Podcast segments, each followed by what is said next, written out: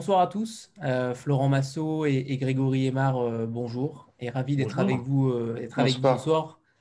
On, y arrive enfin, Florent, c'est bon, enfin cette rencontre arrive après de longs mois. on va peut-être commencer par, par, présenter la maison. Florent, ça fait quand même très longtemps que vous êtes dans l'édition, mais Massot Édition n'existe que depuis 2017. Euh, ce qui est une surprise. Je pensais euh, que c'était une maison assez, assez ancienne et au final, non. Euh, comment... Oui, moi, dites-moi. le premier Florent Massot, je crois qu'édition, c'est 1988. Donc, voilà. donc c'est effectivement une maison qui existe depuis. moi, j'ai commencé à publier mon premier livre il y a 37 ans. Donc, j'ai fait des milliers de livres, je pense plus, peut-être 1500, 2000 livres. Donc, euh, effectivement, sous plusieurs appellations, mais avec euh, souvent mon nom en, nom de maison d'édition. Donc, il y a eu Florent Massot Édition, et il y a eu euh, Florent Massot Éditeur et Florent Massot Présente. Mais j'ai fait deux fois faillite. donc, là, c'est la troisième structure après s'être relevé de deux, faillites, dû essentiellement à des problèmes d'actionnariat plus qu'à des problèmes de, de gestion. Donc heureusement, euh, j'ai jamais été euh, euh, grillé économiquement hein, sur le marché. Il n'y a pas eu de plantage avec des grosses dettes et des, et des gens plantés, mais voilà, des accidents, des, des, choses qui font que on est plus fort après, hein, parce que c'est pas tellement valorisé en France, mais aux États-Unis, par exemple, quand on fait faillite, on dit bon bah au moins lui, il a cette expérience et puis bon, il va savoir un peu mieux gérer son truc. donc voilà, et donc euh, la dernière version qui s'appelle Masso Édition et dans laquelle on a fait disparaître le Florent, elle date effectivement de 2016 et les premières publications 2017. Alors justement, par euh, rapport... Oui, mais J'ai aussi travaillé donc pour d'autres éditeurs, notamment les éditions des arènes, où j'avais fait euh, La vie secrète des arts, par exemple, qui a été un gros succès. Et j'avais monté une maison d'édition qui s'appelait O Édition avec Bernard Fixot dans les années 2000. Donc il y a eu aussi ces deux, ces deux pôles. Et pour finir, dans les collaborations extérieures, je dirige une collection qui s'appelle Aventure secrète, qui est la collection aujourd'hui spiritualité ésotérisme qui couvre 70% du marché dans le domaine de la spiritualité et de l'ésotérisme. Donc, une collection chez J'ai Rouge, dans lequel il y a beaucoup, beaucoup des gros succès euh, voilà, du domaine. Euh, donc, c'est pour vous donner voilà, la photographie de mes activités d'édition. Alors, par rapport à, cette dernière structure, donc Masso Édition, c'est vrai que là, euh, alors je ne connaissais pas euh, forcément les, autres structures avant, mais là, vous avez quand même une maison d'édition très généraliste. Euh, vous faites de la BD, vous faites de la fiction, de la non-fiction. il y a un domaine également spiritualité. Est-ce que le fait de d'avoir plusieurs pôles, c'est gage de réussite?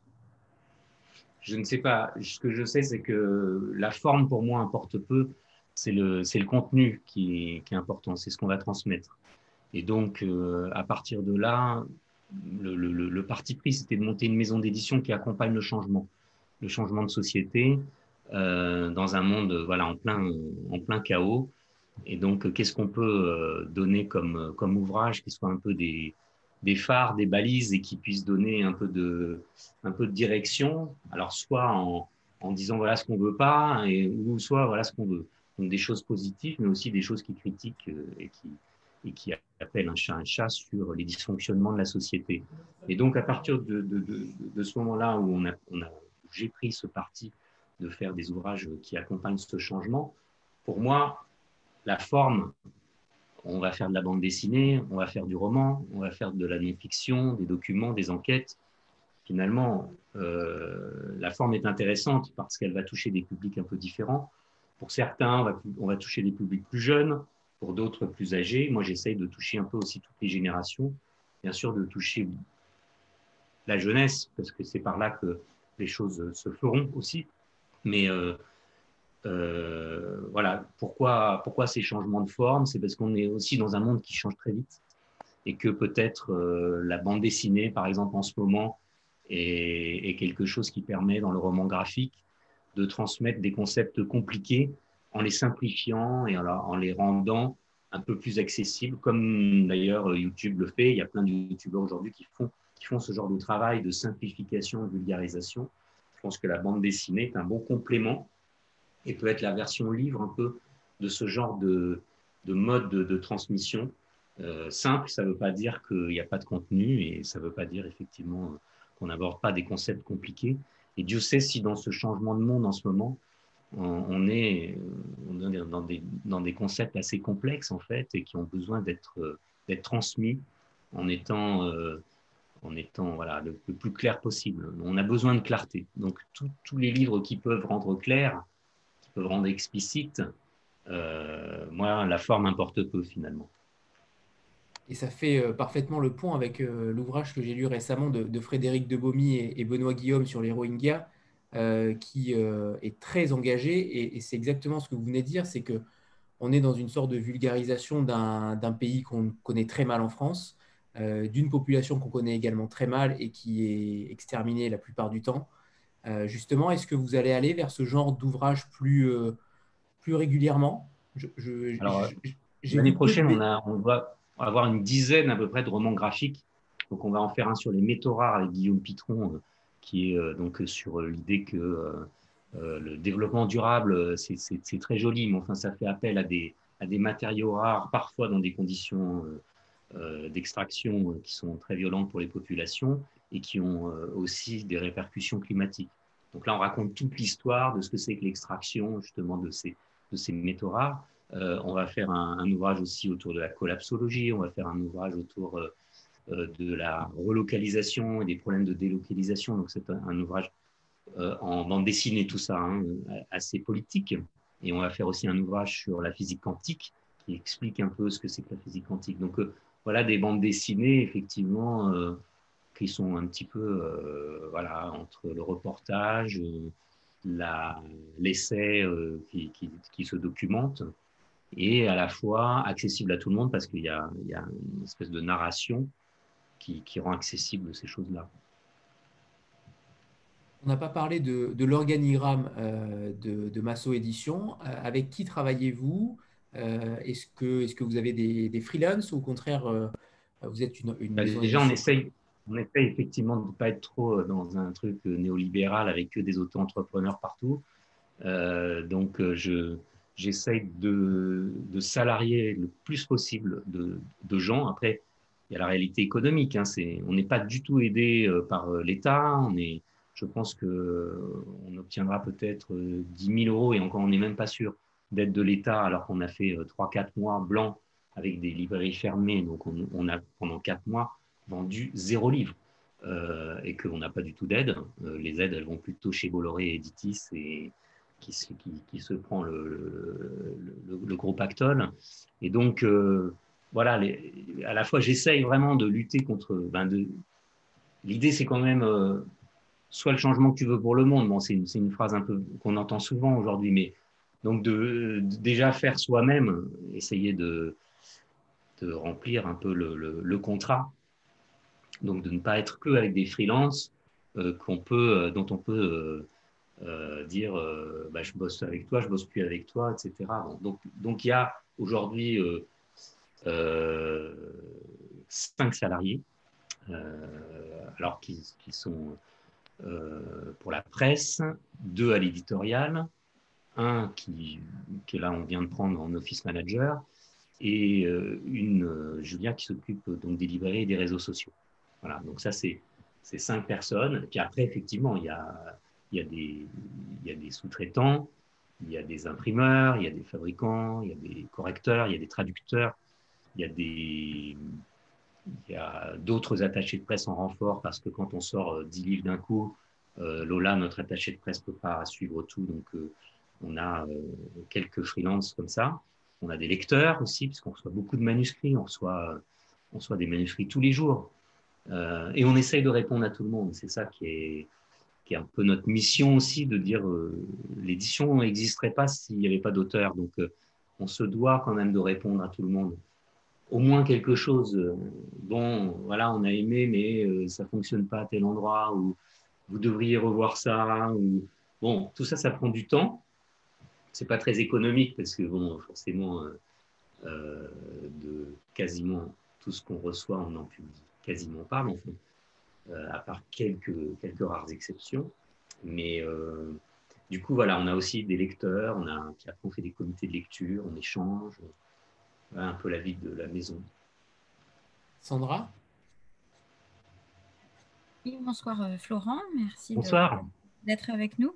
Euh, par rapport à cette thématique euh, de, l'accompagnement du, changement de la, société, vous dites notamment sur, sur votre site que, que vous cherchez à ce que les lecteurs deviennent acteurs aussi de, ces changements. Alors j'ai deux questions par rapport à ça. Oh, excusez-moi. Mon téléphone qui sonne. Finalement, ce n'est pas Florent qui sera dérangé par les bips. Je suis désolée. Euh, euh, j'avais donc ma première question, c'est est-ce que vous vous considérez comme un éditeur euh, engagé dans ce sens? Et dans quelle mesure vous réussissez à, toucher vos, vos, lecteurs justement potentiels, peut-être par le biais de vos choix et puis par le biais, je ne sais pas, de votre quantité de vente aussi. Voilà ma question de ça. Éditeur engagé, effectivement, on a des procès même là, il y a Anne Mauvergeon d'Areva qui nous attaque. On a reçu 75 pages de, de procédures euh, euh, sur un livre où on dénonce effectivement un certain nombre de choses. Donc, éditeur engagé, oui, je pense, quand on publie Crépuscule qui dénonce l'oligarchie et qui, et qui dénonce effectivement la concentration des pouvoirs dans la presse, oui, un peu engagé, c'est sûr. Euh, donc, engagé dans, dans ce sens-là, et puis après, engagé dans le sens où j'essaye de, de moi-même vivre, de m'engager dans les choses. Donc, quand je publie le manifeste du Conseil national de la nouvelle résistance, c'est un mouvement qu'on a créé à quatre personnes et qui aujourd'hui a donné euh, à des milliers et des milliers de, gens qui nous rejoignent au, CNNR. Mais donc, euh, c'est aussi un engagement politique à ce moment-là. Euh, le CNNR, pour vous, c'est un peu ce que je disais, voilà, il y a l'activité d'édition, mais au-delà de l'activité d'édition, il y a aussi mon engagement, effectivement, euh, dans la société civile, sur le terrain, où moi-même, euh, je pratique, euh, si je fais, je fais, par exemple des livres sur le yoga, mais je pratique le yoga, donc je, m'engage en expérimentant moi-même les choses. et ça, c'est quelque chose que j'ai toujours fait. C'est-à-dire que j'essaye de me déplacer, j'essaye d'aller sur le terrain, j'essaye de, vérifier aussi les choses en croisant les informations. Parce que je crois au pouvoir et à la force du livre et à cette force transformatrice que peut avoir le livre. Et du coup, il faut faire attention, parce que quand on s'engage aux côtés d'un auteur et qu'on s'engage à l'accompagner, euh, c'est vrai que c'est pas mal d'en connaître un petit peu euh, les, fondements. Euh, donc, par rapport à l'engagement, voilà. et ça, je pense que ça a toujours été, parce que dans les premiers livres que j'ai faits, en 85, c'était sur la torture au Chili. Et je me souviens à l'époque que la, police de Pinochet faisait sauter des immeubles entiers de, même de journalistes qui parlaient effectivement de la dictature chilienne. Il y avait, eu des meurtres euh, en Suisse, etc. Donc cet engagement, cette, à l'époque, on m'avait dit fais attention, tu peux être suivi, il faut que tu prennes un certain nombre de mesures parce qu'on dénonçait on donnait les noms aussi des, gens qui avaient torturé. Donc euh, c'était déjà un engagement à ce moment-là. Euh, donc voilà, ça c'est pour la, partie engagement, effectivement. Et je, pense que c'est notre rôle à nous, éditeurs indépendants. Moi, j'ai personne dans le capital, j'ai pas Bolloré, j'ai pas, je n'ai pas euh, Bernard Arnault, donc j'ai une certaine liberté. Et cette liberté, effectivement, on doit la, on doit la, C'est très précieux dans ce monde aujourd'hui de concentration et de manque d'information. Euh, ça devient de plus en plus rare, je trouve. Et donc, euh, cet engagement, il va aussi avec cette difficulté aujourd'hui d'être libre. Euh, donc ça, c'est pour la partie engagement. Après, sur la partie comment est-ce qu'on touche nos lecteurs, il y, a plusieurs, il y a plusieurs choses. Il y a déjà des auteurs chez nous qui ont leur propre communauté. Euh, si je parle de Emma, par exemple, Emma, euh, un autre regard, donc avec qui on a fait la charge mentale, euh, c'est quelqu'un qui avait déjà une, bonne communauté. Et donc la transposition de son travail en, livre nous a permis de nous connecter avec, avec son public et à la fois pour elle de multiplier par, par 20 ou par 100 le nombre de gens qui la suivaient. donc voilà, on, s'auto-nourrit en fait. Le fait que le livre aille en librairie lui fait grandir sa communauté, mais il y avait déjà une communauté de départ. Donc on a des auteurs comme ça qui sont eux-mêmes déjà connus dans leur... Patrick Burensteinas, qui est un alchimiste, a déjà sa communauté qui le suit. donc c'est parfois leur premier livre, mais de gens qui ont déjà une communauté. Puis après, il y a des gens qui n'ont pas du tout de communauté, et là, on essaye effectivement de, les faire connaître. Alors, je parlais justement de cette difficulté euh, avec les médias. Euh, c'est vrai quand on fait un livre sur Areva euh, qui dit que voilà, il y a eu des gros détournements de fonds, bah, les médias traditionnels, on n'y a pas accès. là, on va faire, on va faire un sur la 5G et sur aussi les fabricants de téléphones portables. Comment en fait, les fabricants de portables ont, trafiqué un certain nombre de données pour permettre aux portables d'être mis sur le marché, alors que 90% ne devraient pas être sur le marché, eh bien, on a des difficultés à avoir des médias.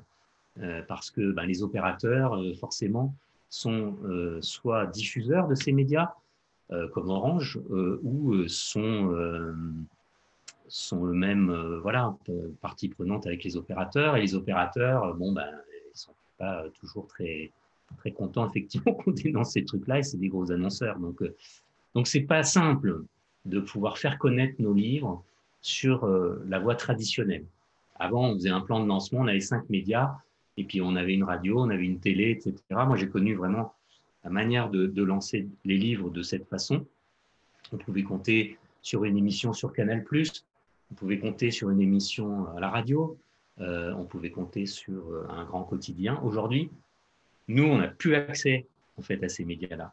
C'est-à-dire que comme on critique et que quelque part on parle un peu de, ces dysfonctionnements dont sont responsables un certain nombre de ces actionnaires, en fait, on n'a plus, on n'a plus la place pour ça. Et du coup, on réfléchit à monter, on est en train de, monter une web TV euh, avec un certain nombre de, collaborateurs et de journalistes qui ont vraiment pignon sur rue pour pouvoir justement parler librement de ces, ouvrages. Et euh, bon, ce sont des journalistes qui, parfois font un million, deux millions d'audience euh, sur des sujets. On, a des, des, lancements de livres où on a fait comme ça euh, sur des web TV 2 millions d'audience.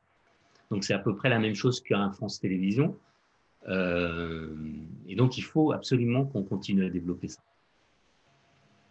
Par rapport, vous parliez justement tout à l'heure de, de, Crépuscule de, de Juan Branco. Euh, il a été fait donc en coédition avec Au Diable Vauvert, euh, qu'on a reçu d'ailleurs euh, il y a quelques mois. Comment se passe cette, cette coédition justement? Moi j'aime bien faire des coéditions déjà parce que c'est vrai qu'on est assez, on est souvent seul, surtout sur des livres comme ça où on peut se prendre beaucoup de procès, etc. Donc d'échanger en fait avec d'autres d'autres confrères, éditeurs, consoeurs. Moi j'aime beaucoup. je trouve qu'on est toujours plus fort à deux que tout seul. Donc j'ai beaucoup aimé travailler avec euh, Marion Mazoric. On a beaucoup échangé parce qu'on avait quand même beaucoup de pression en sortant ce livre. Et donc, euh, donc c'était agréable finalement de partager ça, euh, partager notre expérience et finalement relire, relire, relire le texte, accompagner Juan, puisque l'histoire de ce bouquin, c'est d'abord un, livre qui circule gratuitement, hein, qui qui touche euh, des centaines de milliers de lecteurs. Je crois qu'au moment où nous, on décide de publier, il y a eu 600 000 ou 700 000 téléchargements du, du livre gratuitement. Et nous, on décide d'en faire une version papier. Et donc, on la corrige avec lui pour euh, la rendre plus compacte, plus, parfois peut-être plus explicite, etc. Donc là, on fait notre travail d'éditeur. Et, euh, et, là, c'était très agréable, effectivement, avec Marion, de, travailler voilà, euh, de travailler ensemble, d'échanger nos, nos, connaissances. Voilà. Et ça, je vais continuer. Je vais en faire d'autres. Le duo avec Marion, euh, on, l'a reçu et véritablement, c'est une, une boule de feu. Euh, le, duo avec vous est, véritablement un superbe, une superbe alchimie. Je trouve que c'est en tout cas c'est bien senti. Oui, oui, c'est bien. Là, on va faire des choses avec Henri Trubert, des Liens qui libèrent, qui est une très belle maison. Et on va faire des coéditions aussi ensemble on est très content en fait, parce que on se sent assez seul quand même, de, nous, petits éditeurs, par rapport à ces grosses machines. Il faut voir que Editis, là, de plus en plus, ils rachètent des maisons. Il y a une concentration, euh, que ce soit chez Hachette, que ce soit chez Gallimard ou chez, euh, ou chez Editis. Donc, euh, on a besoin de se soutenir les uns les autres, je pense, dans ce changement de société. Alicia? Je ne sais pas si j'ai répondu assez euh, par rapport au lecteur. Par rapport au lecteur, euh, voilà, c'est vrai qu'en librairie, c'est compliqué et que ça ne marche pas tout seul. Il faut vraiment, heureusement qu'il y a Internet, heureusement qu'il y a les réseaux sociaux aujourd'hui.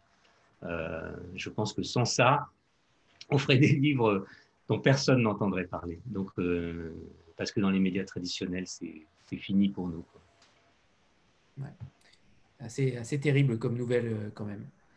Alors après, après, euh, parfois, euh, ce qui peut se produire, c'est qu'on fait des gros succès et du coup, la presse est obligée d'en parler. C'est ce qui s'est passé pour Crépuscule. C'est-à-dire que le Parisien a dit un livre, parce que c'est un livre dont on a vendu 100 000 exemplaires sans avoir eu un article de presse. Incroyable. Pas une émission de radio et pas une télé. 100 000 exemplaires. Donc, ce qui s'est passé, c'est que du coup, il y a eu une dépêche AFP, puis le Parisien, etc., on en parlait, en disant euh, un livre phénomène qui a marché euh, par son public, etc. Voilà. Donc on peut faire des succès aujourd'hui sans passer effectivement par euh, la voie classique. Mais bon, c'est, malheureusement, ce n'est pas à chaque fois. Alicia? Ben, bonsoir, bonsoir et merci pour, pour ce live. déjà, ben, je tiens à vous dire bravo parce qu'effectivement, l'indépendance est, difficile euh, de nos jours. Euh, et vous faites une transition parfaite avec ma question. Est-ce que euh, on voit de plus en plus sur les réseaux sociaux, mais, mais pas que, des initiatives citoyennes et individuelles. bon, on regarde le zéro déchet, on regarde le référendum pour les animaux, que sais-je. Est-ce que vous voyez, vous, depuis, depuis tout le temps que vous travaillez sur, sur le secteur de l'édition, un réveil des consciences ou est-ce que c'est un, un, vain feu de paille? Est-ce que à l'intérieur de l'édition? Euh, bah, plutôt euh, sur le, public Est-ce que vous voyez que les gens sont de plus en plus vraiment réceptifs ou est-ce que c'est euh, une, illusion finalement? Moi, je me souviens, j'avais fait le livre Zéro déchet de Bea Johnson que j'avais présenté aux représentants. Quand j'ai présenté ça aux représentants, j'ai dit écoutez, moi je crois que ça va être un gros succès. Ils m'ont regardé, ils ont dit un livre sur les déchets, un gros succès, mais tu complètement, es complètement à côté de la plaque, mon pauvre. Et donc vraiment, et ça bon, je l'ai vécu plein de fois sur plein de livres que je présentais, euh, on me disait, mais zéro déchet, mais on s'en fout. C'est quoi le, problème? Et voilà, et on a vendu 100 000 exemplaires. Donc, euh, et le mouvement zéro déchet, aujourd'hui, beaucoup de gens connaissent. Donc, effectivement, un livre, parfois, prend, ce sont des, des, mouvements qui grossissent, qui grossissent, qui grossissent. Euh, je pense que les livres sur l'écologie qu'on faisait il y a un certain temps n'avaient pas le même écho qu'ils peuvent avoir aujourd'hui. Je pense que sur le réchauffement climatique, il y a quand même une progression. Euh, donc oui, je pense qu'il y a une progression. Après, par contre, dans le monde de l'édition, là, par exemple, on n'a pas de papier recyclé en France. Donc si on veut utiliser du papier recyclé, il faut qu'on aille l'acheter en Chine et qu'il vienne en bateau, ou on a qu'à même faire venir du papier recyclé en avion, comme ça c'est encore mieux, ça prend pas de temps et puis euh, et puis voilà et après on peut mettre euh, qu'on est écologiste. Donc euh, parce que parfois on me dit mais pourquoi tu n'utilises pas du papier recyclé? Je dis bah, parce que simplement la filière recyclée en France n'a pas été soutenue par l'État par les subventions et du coup a été obligée de fermer parce que le papier recyclé coûtait plus cher que le papier non, non recyclé. Donc où est-ce qu'on en est en tout cas nous en termes de, de fabrication? Pour l'instant, c'est une catastrophe. Euh, moi, j'ai fait partie de réunions euh, sur la préoccupation écologique de l'édition. Et franchement, à part d'essayer d'éviter de payer des taxes, la préoccupation des grosses maisons, en essayant de démontrer que le livre, on ne le jette pas, donc ce n'est pas polluant. Ça, c'est la, super. voilà. mais sinon, on est encore très, très loin. Mais voilà, notre public, lui, de changement de société, etc., oui, il existe. Il existe. Euh, moi, je, alors, dans l'expérience citoyenne que j'ai, donc, euh, j'avais aussi euh, participé aux Incroyables Comestibles, qui était un mouvement donc, qui, qui faisait pousser des légumes et des fruits et qui les mettait en partage. Et voilà, le truc, il a grossi, il a grossi, il a grossi. Je pense que les expériences de permaculture, les expériences de main dans la terre, les expériences de tout, tout, tout ça est en train de croître. Pas assez vite, parce que le problème, c'est qu'il faut qu'on soit, euh, il faut que la cohorte, il faut que le, groupe soit suffisamment grand pour qu'il puisse avoir un poids. Et malheureusement, c'est trop lent par rapport aux catastrophes qui peuvent venir devant nous. Et donc, euh, c'est pour ça que je ne suis pas économe ni dans mon temps, ni dans le nombre de livres que je sors, etc. Parce que je sais que c'est maintenant qu'il faut le faire. Là, on a sorti 12 livres donc euh, en, trois semaines. Et euh, parce que je sens que c'est maintenant, c'est pas dans, en 2000. Moi, je, je, dis souvent aux auteurs, j'ai dit, c'est pas 2022. 2022, on ne sait même pas où on sera. Hein. Donc, c'est maintenant. C'est maintenant qu'il faut sortir les livres sur, sur le changement climatique, sur ces, parce que. Et 2025, l'intelligence artificielle sera déjà là. Voilà, c'est maintenant qu'il faut parler de ces problématiques de transhumanisme, parce que quand on aura tous une puce dans la tête, ce sera foutu. Donc c'est vraiment maintenant qu'il faut, pour que les gens aient le choix au moins, qu'ils aient le choix euh, euh, en connaissance de cause. Après, on peut avoir envie de se mettre une puce sur la tête, pourquoi pas. Bon, au moins, après avoir lu le livre de Grégory, ben voilà, on pourra poser le pour et le contre. Et c'est pour ça que effectivement, on aimerait que ça soit plus, on aimerait que ça soit plus vaste. Je vois que les livres qui marchent en ce moment sont souvent des livres de divertissement parce que les gens en ont trop sur la patate. Donc, euh, ils disent ah, un livre encore qui, nous parle de, le, tsunami du transhumanisme, alors qu'on est déjà dans le tsunami du, Covid plus le tsunami euh, euh, du réchauffement climatique, ça commence à faire beaucoup. Donc le problème, effectivement, c'est comment euh, arriver à mobiliser les gens alors qu'ils ont un quotidien très difficile aujourd'hui. Je peux comprendre qu'ils aient envie d'aller voir une, une série sur Netflix pour se divertir. On peut, on peut comprendre, bien sûr, parce qu'on vit tous en ce moment des moments très compliqués. Mais si on n'affronte pas ces trucs-là, ça sera encore plus compliqué en 2021 et encore plus compliqué en 2022. Donc euh, voilà, euh, mais effectivement, pour répondre à votre question, est-ce que je sens quand même quelque chose croître? Oui, parce que, et on le voit quand on parle à des libraires ou quand on parle à, des représentants, ils nous regardent peut-être moins avec des gros yeux comme ça en disant mais qu'est-ce qu'ils nous racontent voilà. Donc, euh, effectivement, ça, ça avance. Béa? Oui, bonsoir, euh, bonsoir Florent, bonsoir Grégory et bonsoir à tous. Alors, je reviens juste sur ce que vous venez de dire, parce que j'ai trouvé ça un tout petit peu contradictoire. Euh, on parle euh, des, déchets, etc., euh, qui est une des mmh thématiques hein, que vous, vous, proposez dans votre édition. Et juste après, vous dites que vous avez sorti 12 livres en trois semaines.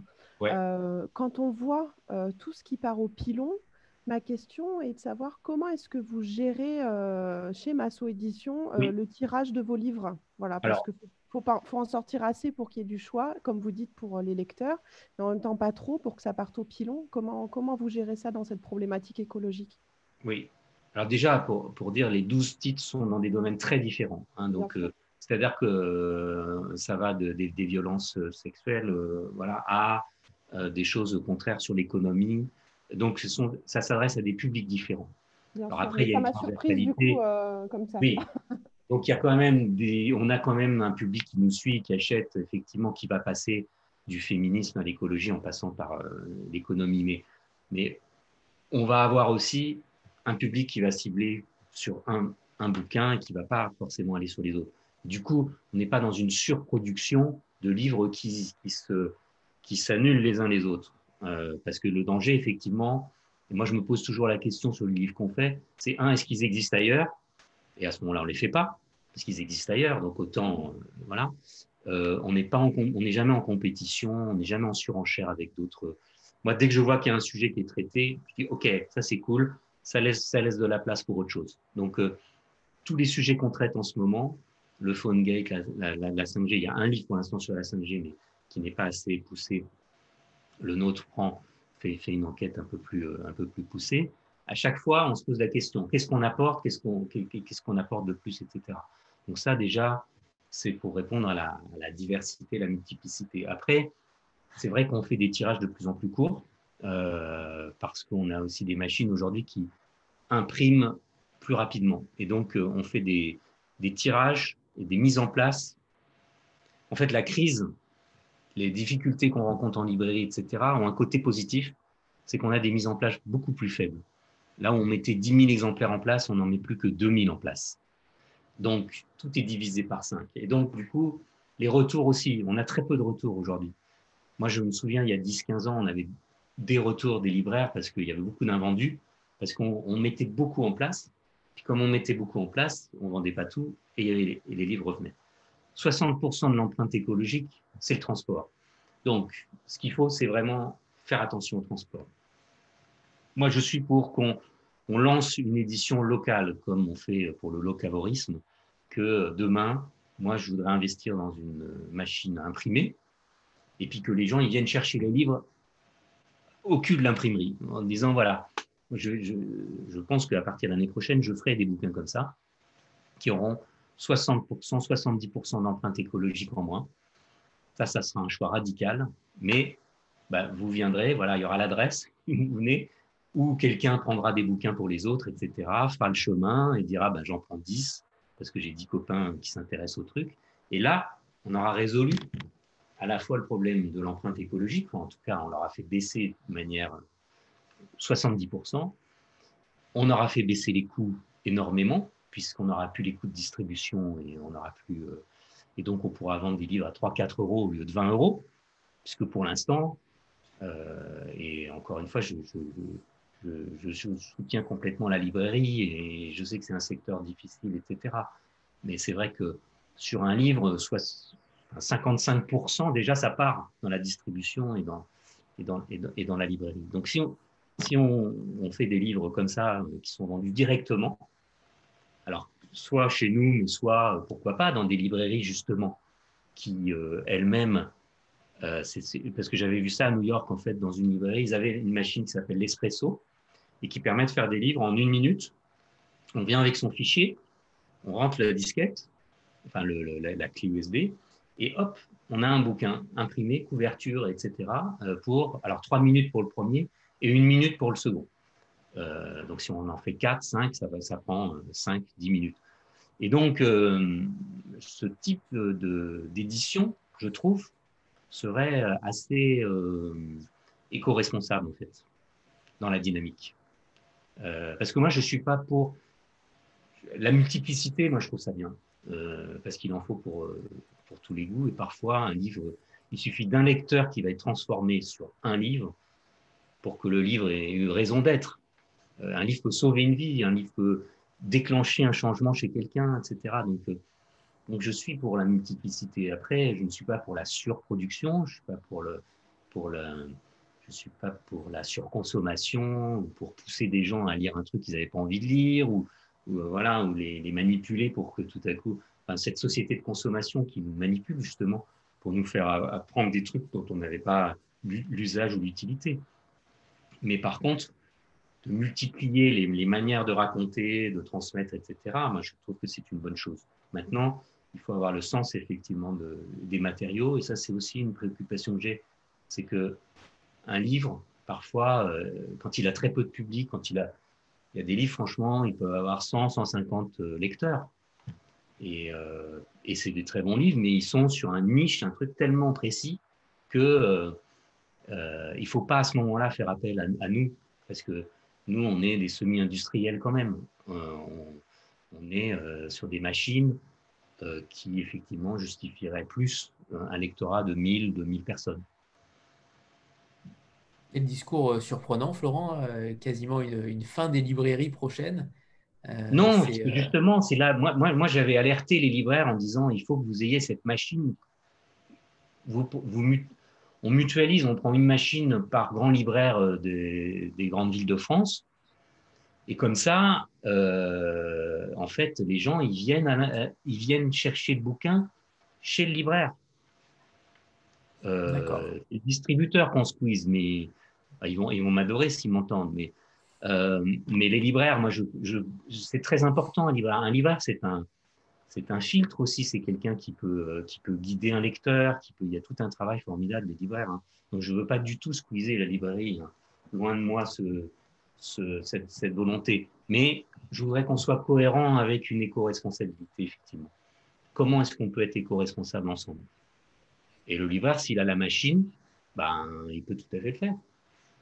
Très bien. Jennifer et, Franck, le couple le plus célèbre euh, d'Instagram? Gentil. Euh, oui, on avait une question. On voit que vous êtes euh, plein de rêves et plein de projets. Du coup, euh, j'avais une question, c'est quel livre auriez-vous rêvé de publier? Bah, J'ai pas de frustration, hein. franchement, j'ai pas de frustration, j'ai une chance énorme. Ce que je disais au début de, de, de l'entretien, là, c'est que j'ai dû publier je sais pas, j'ai pas à compter, mais enfin, si j'en publie 50 par an, ça fait 37 ans. Donc, on doit pas être loin des, des 1500 livres. Et donc, j'ai pas de, j'ai pas de frustration. J'ai pas de truc où je me dis, ah mince, pourquoi je vais pas publier ça, etc. Dan Brown, par exemple, je l'ai eu entre les mains. Alors, économiquement, je peux me dire, oui, peut-être euh, Da Vinci Code et tout, mais je me souviens de, de mon honnêteté de lecteur qui lit le début et qui dit, voilà, je trouve que c'est pas super bien écrit. Bon, voilà, j'assume. Hein. Euh, euh, de toute façon, je pense que je l'aurais pas eu parce qu'il y aurait eu des surenchères, etc. Donc après, on ne fait pas l'histoire. Euh, et puis, je serais peut-être devenu très riche et très con. Donc, donc enfin, je suis peut-être très con et maintenant, mais en tout cas, voilà, je ne sais pas. Mais en tout cas, non, j'ai pas de frustration. J'ai pas de frustration. Je suis tellement nourri de toutes ces rencontres, de tous les livres. J'ai rencontré c'est un métier formidable parce que vous voulez rencontrer quelqu'un, vous dites, je vous propose de faire un livre et vous le rencontrez. Euh, j'ai fait des rencontres hallucinantes grâce à, grâce à ce métier. Euh, des entretiens avec des gens, euh, voilà, qui étaient vraiment les personnes que j'avais envie de, de rencontrer pour faire des choses avec elles. Donc, j'ai pas de frustration par rapport à ça. Annie Rose? Bonsoir. Euh, vous avez publié Baise-moi, le premier roman de Virginie Despentes, qui a du coup euh, marqué euh, son époque et qui a lancé sa carrière. Est-ce que vous pensez qu'un livre comme celui-ci aujourd'hui pourrait être encore publié? Ouais, c'est une bonne question. Bah, justement, ma fille, l'autre jour, elle était en train de le lire et, c'est la question que je me suis posée à ce moment-là. parce qu'à la fois, on a fait des avancées. Alors peut-être pour, voilà, pour ce qui est, d'étonnant, c'est que le scandale à l'époque n'était pas sur le fait que deux femmes voulaient tuer, euh, parce que bon, euh, enfin, donc ces deux femmes qui ont subi des, des, viols hein, et qui à un moment donné couchent avec des hommes et les bon, pour se, pour se, se libérer enfin, de, de cette violence qu'elles ont subie. Donc, euh, c'est pas ça qu'a fait scandale. Ce qu'a fait scandale à l'époque, c'est que l'héroïne a raconté une scène de règles dans la salle de bain. Et on a reçu des lettres d'insultes, on a reçu des, gens qui disaient c'est une honte, ce n'est pas de la littérature. Raconter une scène de règles dans, un livre, c'est vulgaire, c'est scandaleux, ce n'est pas de la littérature. Voilà. Ça, en 94-95, c'était comme ça que les choses étaient ressenties. Je ne pense pas aujourd'hui, pour publier des livres justement qui, qui, qui parle quand même pas mal de ça, entre Emma et d'autres. Donc, euh, sur, on, raconte beaucoup plus de choses sur, euh, sur le, clitoris ou sur euh, voilà, toute la, sexualité féminine. Donc, il y a eu des avancées, je pense. Par contre, sur d'autres formes, il y a, dans, dans, les scènes là, justement qui sont assez violentes de la part de. Je, pense qu'on aurait beaucoup plus de, problèmes sur ce plan-là, mais pas sur le plan euh, morale, en fait.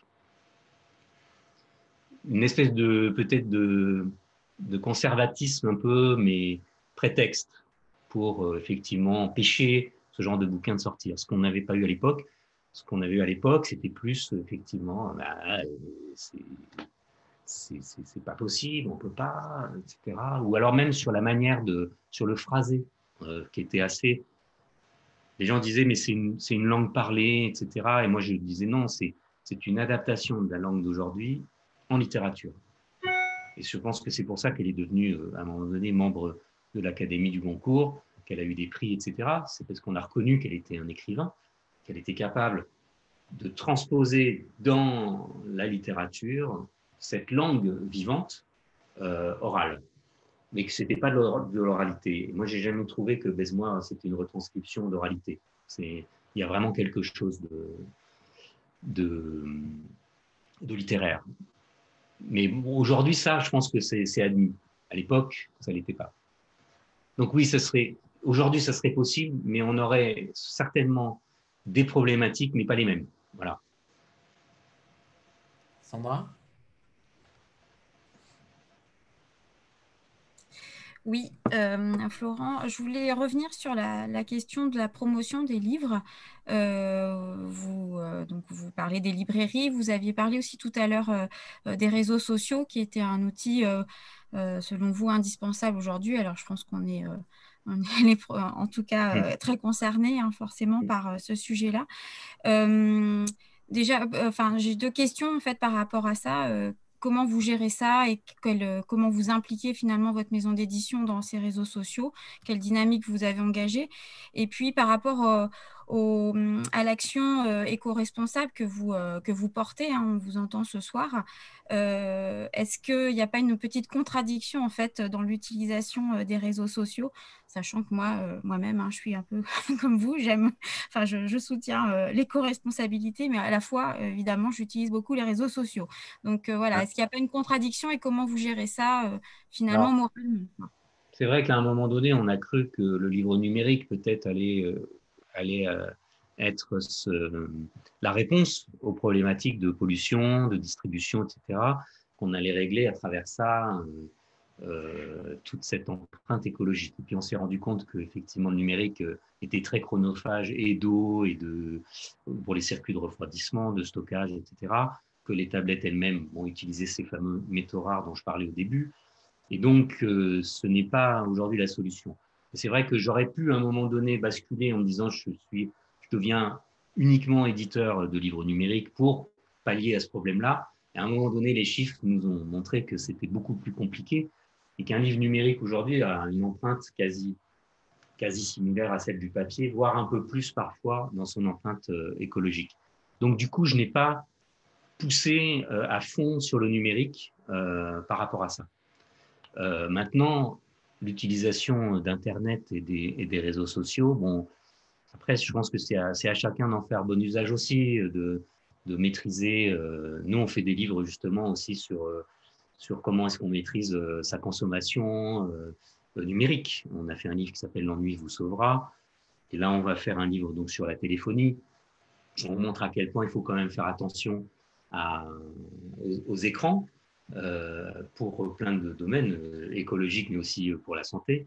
donc, on n'est pas dans un truc à tout va, soyez à fond sur, les réseaux sociaux, etc. C'est juste que si on en fait bon usage, c'est comme tout en fait. Il faut l'utiliser à bon escient. Il faut l'utiliser, voilà, le temps d'écran. On a essayé de l'utiliser pour s'informer, pour effectivement aller voir de l'information qu'on ne peut pas avoir à travers les télévisions, les médias classiques, euh, ce genre de choses. Mais après, euh, c'est à chacun de faire son, son, propre usage, je pense. Euh, voilà, donc. et vous l'avez dit tout à l'heure, sans, vous l'avez dit tout à l'heure, sans les, sans Internet, vous ne seriez quasiment plus visible dans la sphère médiatique. Alors, on aurait peut-être trouvé autre chose, hein, ceci dit, parce que c'est la créativité, elle vient aussi de la contrainte. C'est-à-dire que peut-être euh, on ferait du porte-à-porte, euh, peut-être que on aurait, euh, voilà, aurait trouvé un autre mode. Hein. à chaque époque, on essaie de trouver le. Quand je parle de l'imprimerie et des, des, gens qui viendraient donc chercher les livres directement à l'imprimerie, bon, bah, c'est une réponse à une situation donnée aujourd'hui. Et donc, peut-être que s'il n'y avait pas Internet, on trouverait autre chose. Hein. voilà, c'est. Mais en tout cas, dans le moment présent, euh, c'est vrai que c'est un bon moyen de diffuser de l'information. Et c'est pour ça qu'on veut monter aussi cette web TV, parce qu'on se dit qu'on n'est jamais mieux servi que par soi-même, donc, si on n'arrive pas à trouver ailleurs, ben, faisons-le. Mais, euh, mais effectivement, il faut. Tout ça, c'est une question de, dosage, en fait. Le voyage une question de dosage. toute l'utilisation des choses qui ont une empreinte est une question de, dosage pour euh, la personne qui les utilise. Donc à nous de ne pas manipuler les gens pour ne pas les amener à consommer des choses qu'ils ne voulaient pas consommer. Voilà. C'est pour ça que moi j'aime bien une certaine forme de radicalité dans nos livres, parce que les livres qu'on fait en général, ils, appellent un chat un chat. Il y a pas de, on tombe pas par hasard sur ces bouquins, et puis en général on a des, on a des couvertures qui sont explicites, on a des messages qui sont explicites, et après, voilà, c'est pas, on va vous faire une couverture qui vous fait miroiter, machin. Et après, à l'intérieur, on se retrouve la moitié du bouquin, on se dit, mais c'est pas du tout ce que je voulais. On essaye en tout cas. de répondre à la promesse du livre dès, le, dès le titre, dès la couverture. Alors le pont va se faire avec, avec Grégory, justement. Florent, comment avez-vous découvert Grégory Aymar et pourquoi ce, pourquoi ce roman sur le transhumanisme? À noter d'ailleurs quand même que le, le sous-titre est, très important, le transhumanisme, une nouvelle religion. Euh, là, les, deux, les deux sont quand même euh, extrêmement liés dans le roman. Euh, donc, mhm. pourquoi, pourquoi cette découverte avec, avec Grégory? Je me souviens d'une bah, d'une conversation avec. J'ai eu la chance de rencontrer le Dalai Lama six fois et on avait une discussion ensemble justement autour de l'intelligence artificielle et de l'incarnation de l'âme. Et en fait, c'était une discussion assez intéressante. Et il en a parlé quelques fois euh, dans, des, dans des interviews. Et c'était vraiment une, une, question que je, que je me posais qui était euh, euh, est-ce que d'abord le plus important, pour des gens qui pensent hein, que, que la conscience peut être ailleurs que uniquement dans notre cerveau, hein, qu'il y a une conscience non locale, qui est un champ universel, qui est quelque chose que certains vont appeler Dieu, d'autres l'univers, d'autres le champ unifié, donc d'autres la conscience universelle, etc. Pour les gens qui pensent qu'il y a quelque chose au-delà de notre propre euh, esprit, cerveau, la question est effectivement, s'il y a une fin de l'humanité, est-ce que la conscience survivra? Est-ce qu'elle ne passe que par le prisme de l'homme, euh, par en tout cas un biais développé, ou est-ce qu'elle est finalement euh, euh capable de se développer dans tout? Donc j'étais un peu dans ces interrogations. Et puis là-dessus, Grégory nous envoie son, son manuscrit. Et donc c'est vrai que je le lis, je me dis, mais c'est génial, parce que là, on est, vraiment, on est vraiment dans cette interrogation, avec ce héros qui se transforme petit à petit et qui devient de plus en plus minéral finalement, et de moins en moins humain, et qui, à un moment donné, bascule effectivement et quitte son humanité, se déshumanise. Et donc, dans le transhumanisme, il y a cette notion un petit peu de, déshumanisation, en tout cas de la chair, de l'incarnation dans un corps. Et qui, euh, donc, la question était là. Et souvent, dans ce genre, quand j'ai des questions comme ça, j'ai la chance d'avoir, que ça arrive par la poste ou dans une conversation avec quelqu'un, etc., des réponses apportées par des gens. Euh, sous des formes de synchronicité assez, incroyables, parce qu'effectivement, euh, et alors, quand ça arrive, je me dis, bon, bah, c'est bon, ça, ça veut dire qu'il faut qu'on le fasse parce que il y, a, il, y a, une interrogation, et puis là, il y a, y a un livre qui répond, par exemple, à, cette question. Donc voilà pourquoi ça a fait tilt tout de suite euh, quand j'ai lu le, texte. C'est que j'étais vraiment à cet endroit où je me disais, posons-nous cette question de l'incarnation, etc. Effectivement. Et alors, euh, effectivement, le, transhumanisme, ça, c'est quelque chose euh, qui me préoccupe depuis pas mal d'années, et donc euh, un sujet euh, voilà, très préoccupant. J'ai rencontré des gens qui travaillent dans l'intelligence artificielle, qui sont eux-mêmes très inquiets, parce que souvent les gens qui travaillent dans ces domaines-là, eux-mêmes sont inquiets de ce qu'ils produisent, un peu comme les gens dans le nucléaire avant, qui disaient, là là, mais on est en train de créer des trucs qui pourraient détruire l'humanité ou la planète. Et je connais des gens qui, ont travaillé dans l'intelligence artificielle, qui l'ont quitté en se disant, attention là, on est en train de mettre en danger l'humanité, et donc je, je sors. Mais il faut une volonté, un courage énorme, parce que c'est tellement fascinant de travailler sur ces trucs-là, tellement fascinant que la volonté de s'arrêter, euh, elle, est, elle est très très rare. Et je connais aussi des gens qui ne sont pas capables de s'arrêter aujourd'hui et qui vont de plus en plus loin dans ce truc-là. Donc le livre de Grégory est très important, très nécessaire. C'est une question essentielle aujourd'hui. Alors, Grégory, euh, bienvenue à nouveau. Euh, mais alors, quel est votre parcours, Grégory? Pourquoi avoir écrit sur le transhumanisme? Euh, Vous êtes journaliste. Est-ce que vous avez travaillé sur ces, sur ces, sur ces thèmes-là également Ou au contraire, c'est quelque chose qui vous fascine depuis longtemps Et quel a été le, projet en réalité? Alors bonsoir à tous.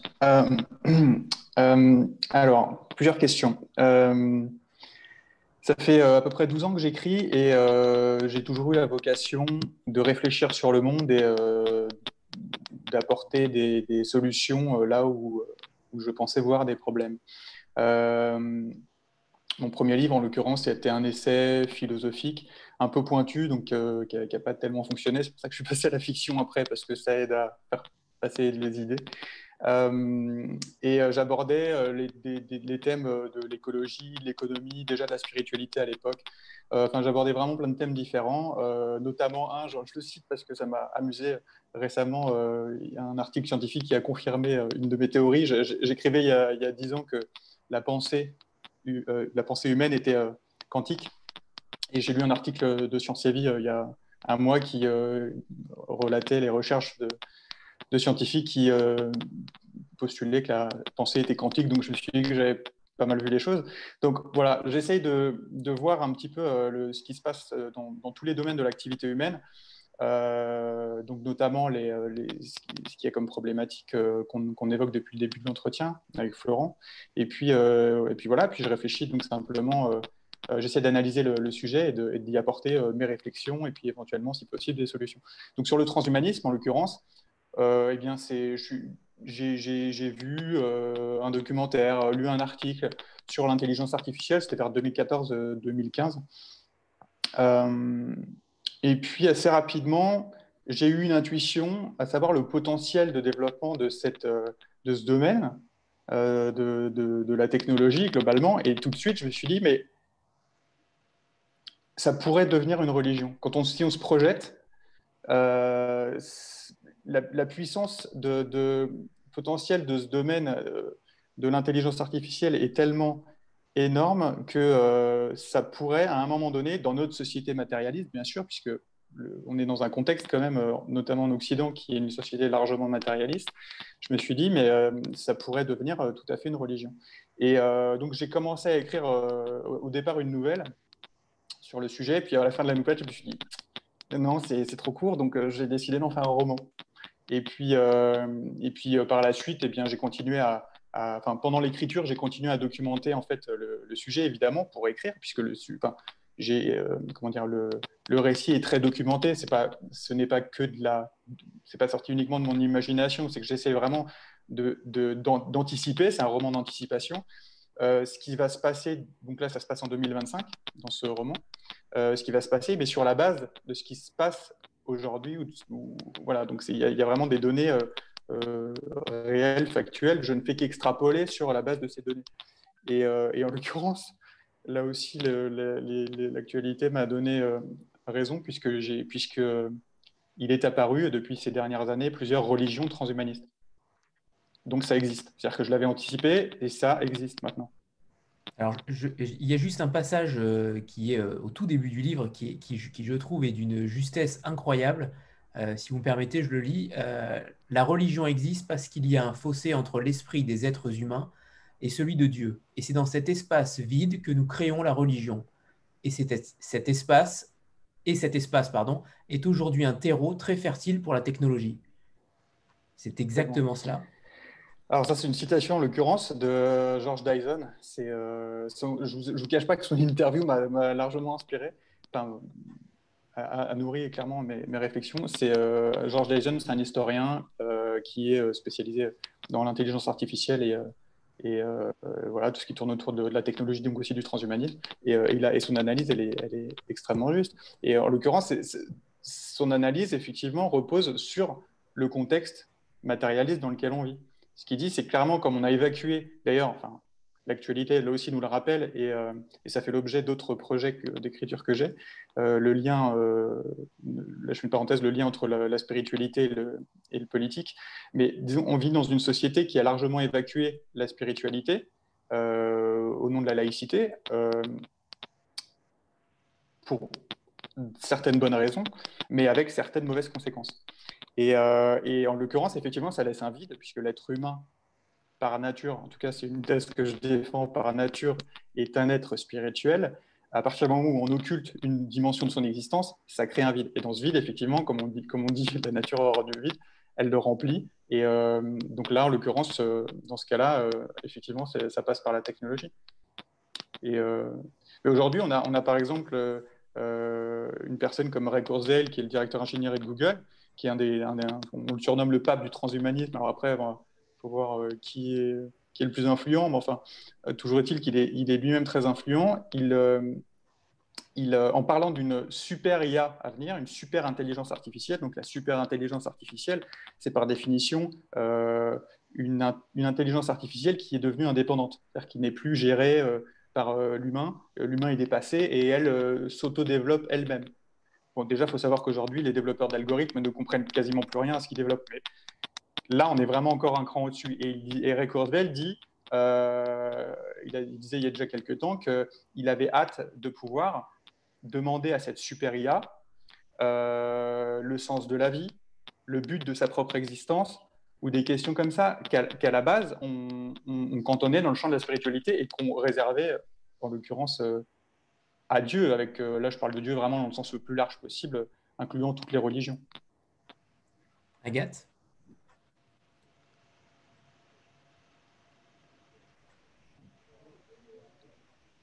Agathe, c'est bon? Le micro? C'est bon. C'est bon là, vous m'entendez? J'ai un peu galéré à remettre le son. Euh, oui, donc ma question, c'est euh, donc votre roman se passe en 2025 et donc je suppose que vous n'avez pas choisi cette date au hasard puisque vous avez fait des, recherches, etc. Et donc ma question, c'est pourquoi 2025 précisément et euh, comment aussi vous vous êtes organisé pour, pour faire vos, vos recherches, quelle, quelle bibliographie vous avez consulté, enfin, Peut-être que vous n'allez pas, peut-être que c'est trop long à dire, mais quelques ouvrages. Non, non, mais je vais vous répondre rapidement. Je me suis pas, je me suis pas organisé en fait. j'ai vraiment, euh, j'ai vraiment euh, suivi euh, le. Comme Florent tout à l'heure disait que parfois il se posait des questions et que la vie lui a amené des réponses. pour moi, c'est un peu pareil. C'est-à-dire qu'à partir du moment où j'ai commencé à écrire sur le sujet, sont venus à moi des articles, des, des reportages, des documentaires, des discussions, des personnes, enfin tout un tas de choses qui ont nourri. Euh, euh, je ne pourrais pas vous faire là une bibliographie exhaustive, mais euh, qui ont vraiment nourri mes réflexions. Après, pour la question de la date, j'ai regardé. Alors, en fait, en premier lieu, j'ai interrogé mon intuition. Je me suis dit, bon, il y a dix ans, j'écrivais que les, les, changements climatiques allaient être beaucoup plus rapides et beaucoup plus forts que ce qu'on le disait à l'époque. C'est le cas aujourd'hui. Je me suis dit, bon, alors, euh, je fais confiance à mon intuition. Et je me suis dit, alors, euh, l'IA, ça se développe. Certains parlent de 2030, 2045 même. Pareil, je me suis dit, hmm, à mon avis, ça viendra plus vite que ça. Et euh, bon, j'ai évalué, en gros, j'ai évalué la période de, mon récit à 2025. Et puis après, évidemment, j'ai quand même comparé avec, des, avec, des, prédictions, entre guillemets, de, de certains prospectivistes, dont Ray Kurzweil d'ailleurs, et d'autres. Euh, pour, euh, voilà, pour, pour, estimer euh, si c'était crédible ou pas. Et en l'occurrence, je pense que ça l'est, puisque donc, mon récit, je l'ai écrit entre 2016 et 2018 à peu près, 2015 et 2017, enfin, voilà, dans ces eaux-là. et donc, je parlais de la commercialisation de, l'implantation de puces cérébrales dans le cerveau. Et dans le récit, je, parlais de la popularisation de, l'utilisation de ces puces euh, aux alentours de 2022. Et 2021-2022 euh, pour le lancement public. Et, euh, là, en l'occurrence, cette année, vous avez dû en entendre parler, Elon Musk a annoncé les, les, premiers tests d'implantation de, puces cérébrales sur les humains pour l'année prochaine. Là, il l'a fait sur des porcs et en fait, voilà, ça va tomber a priori vers 2021, les premiers tests sur les humains. Donc, en gros, j'étais, je, suis à peu près dans les clous sur les, sur les, sur les dates, quoi, en tout cas. 2025, c'est quasiment demain, et j'ai l'impression que hmm. aucun média ou aucune, aucune, aucune entité, en tout cas, ne s'occupe de ce problème-là. Est-ce qu'il y a une sorte d'omerta sur, euh, sur ce sujet-là, euh, Grégory? Ben, C'est toujours délicat de, de, de, de, qualifier, enfin, de, de, donner les raisons pour lesquelles les médias couvrent euh, ou ne couvrent pas un sujet, mais on est quand même dans un, on est quand même dans un sujet qui va, qui peut bouleverser une société euh, entière. Donc. Euh. Complètement. Non, mais, ça, mais alors ça, je suis parfaitement d'accord. D'ailleurs, c'était la, vocation du livre à la base. C'était, euh, pour moi, c'est un des sujets les plus importants du siècle, ce qu'on est en train de vivre avec l'IA et le transhumanisme. Alors après, évidemment, il y a aussi l'urgence climatique, mais tout est relié en fait. Hein. Et, et, voilà, et cette problématique-là, effectivement, est, assez énorme. Euh, et du coup, pourquoi euh, les médias n'en parlent pas? Honnêtement, euh, je me pose la même question. Moi, le constat que je fais, c'est qu'elles en parlent, mais en général, elle s'en parle de manière assez sous l'angle du divertissement ou, et de manière assez consensuelle. C'est-à-dire qu'il y a, il y, a, il y a, pour l'instant en tout cas, une réticence effectivement à rentrer dans le dur du sujet, à étudier les conséquences que ça va vraiment avoir sur la société et à soulever, alors là je ne vous en parle même pas parce que c'est quand même le, cœur de mon livre, on y viendra peut-être, à soulever la, question de la conscience humaine. Alors là, là, il n'y a plus personne. Et je pense qu'il y a plusieurs raisons à ça. Il y a d'une part le fait que c'est des sujets qui sont quand même, euh, bien que très importants et concernant tout le monde, qui sont quand même un peu complexes. Et malheureusement, les médias aujourd'hui, ils se donnent plus le luxe de la complexité, euh, d'une part. Et d'autre part, euh, Florent tout à l'heure évoquait les, les lobbies, les, les, financements, les, voilà, les gros acteurs de l'économie qui pèsent en fait en gros sur les sujets qu'on va traiter ou pas. Et pour être clair,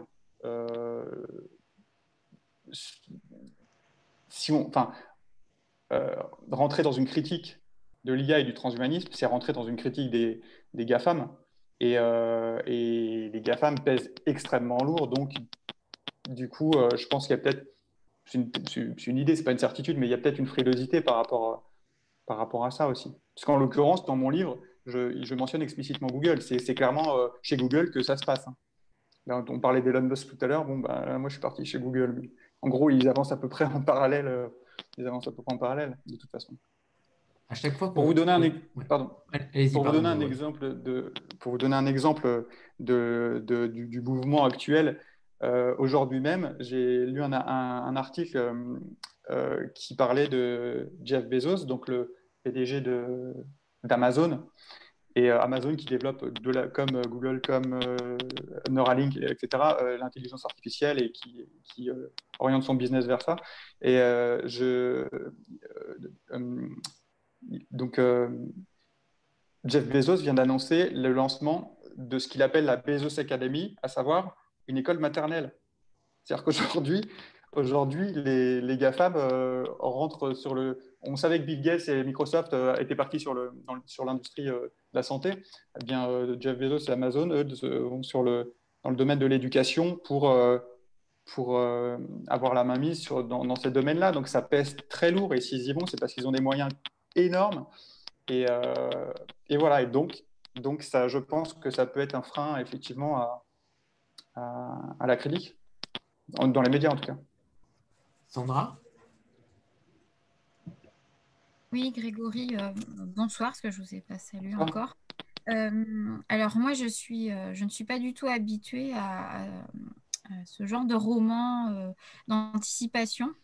Euh, je pense que j'ai besoin du, fictionnel peut-être pour que vous me donniez encore plus envie, même si c'est passionnant, hein, tout ce que vous en dites. Est-ce que vous pouvez me parler de l'aspect peut-être fictionnel de votre roman? Euh, et puis, euh, et puis j'avais une deuxième question, j'en profite tout de suite. Euh, si Florent ou, vous, Grégory, vous pouvez parler aussi de la couverture, je la trouve superbe. Je voulais savoir qui, vous, qui avait conçu cette couverture et, et quelle était peut-être l'idée, la symbolique derrière cette, cette image. Parfait. alors, Florent, je te, je te laisserai faire la promotion de Quentin Richard si tu veux. Ouais. Euh, pour vous répondre dans un premier temps sur l'aspect euh, fictionnel, donc si je comprends bien votre question, euh, vous voulez que, je vous que je vous pitch un petit peu le roman, l'histoire, les personnages?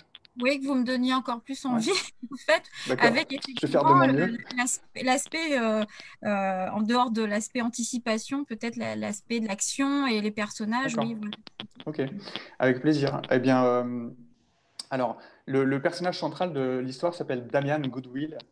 Euh, et c'est un trentenaire, un, être humain hypersensible euh, et assez, euh, voilà, avec des questions existentielles comme beaucoup d'entre nous. et il, à la base, il, était dans une quête spirituelle, il était dans une quête de sens, en tout cas, par rapport à sa vie. et il a connu beaucoup de déceptions. et il a connu, voilà, il a eu des blessures, encore une fois, comme chacun de nous, amoureuses, relationnel, familial, etc. Et à un moment donné, en gros, il a été séduit par le discours transhumaniste, qui est d'ailleurs celui qu'on commence à entendre aujourd'hui, hein, qui est euh, une promesse de, résoudre un petit peu euh, tous nos problèmes, c'est-à-dire euh, le transhumanisme, hein, pour, pour, faire un petit point là-dessus, nous promet de nous rendre immortels, ce qui n'est pas anodin, nous, nous, promet de vivre en bonne santé, nous promet de nous rendre plus intelligents, nous rendre plus forts, nous rendre. voilà, c'est un, un, un, délire démiurgique, comme on dit, où l'homme se prend, où l'homme se prend littéralement pour Dieu. Et, voilà, donc ce, discours-là a séduit Damian. Et il a commencé donc à mettre euh, il a commencé par se faire imputer. Euh, le, le roman commence sur l'implantation d'une puce dans le cerveau de Damian. Ensuite, il va euh, retrouver ses amis et il commence à discuter du sujet. Parce que ses amis, eux, sont plutôt pas trop d'accord. Et voilà, je fais un ping-pong en fait dans tout le livre d'ailleurs entre avec les personnages entre les, les pour et les, les contre pour vraiment approfondir les deux thèses. Il ne s'agissait pas simplement d'être critique et de manière un peu basique euh, ni de l'encenser, parce que pour le coup, je pense que vous l'aurez compris, je suis quand même à la base, moi en tant qu'auteur, plutôt critique sur le sujet. Donc Damien euh, se fait implanter une puce dans le cerveau, et ensuite, euh, c'est un engrenage, c'est-à-dire qu'il va rencontrer des personnes qui s'occupent du développement du parti transhumaniste, parce que c'est devenu plus ou moins, voire très politique, et, il va petit à petit voilà, se faire implanter d'autres organes, rencontrer des, êtres humains qui ont eux-mêmes, euh, euh, qui se sont fait eux-mêmes euh, installer des organes artificiels dans leur corps.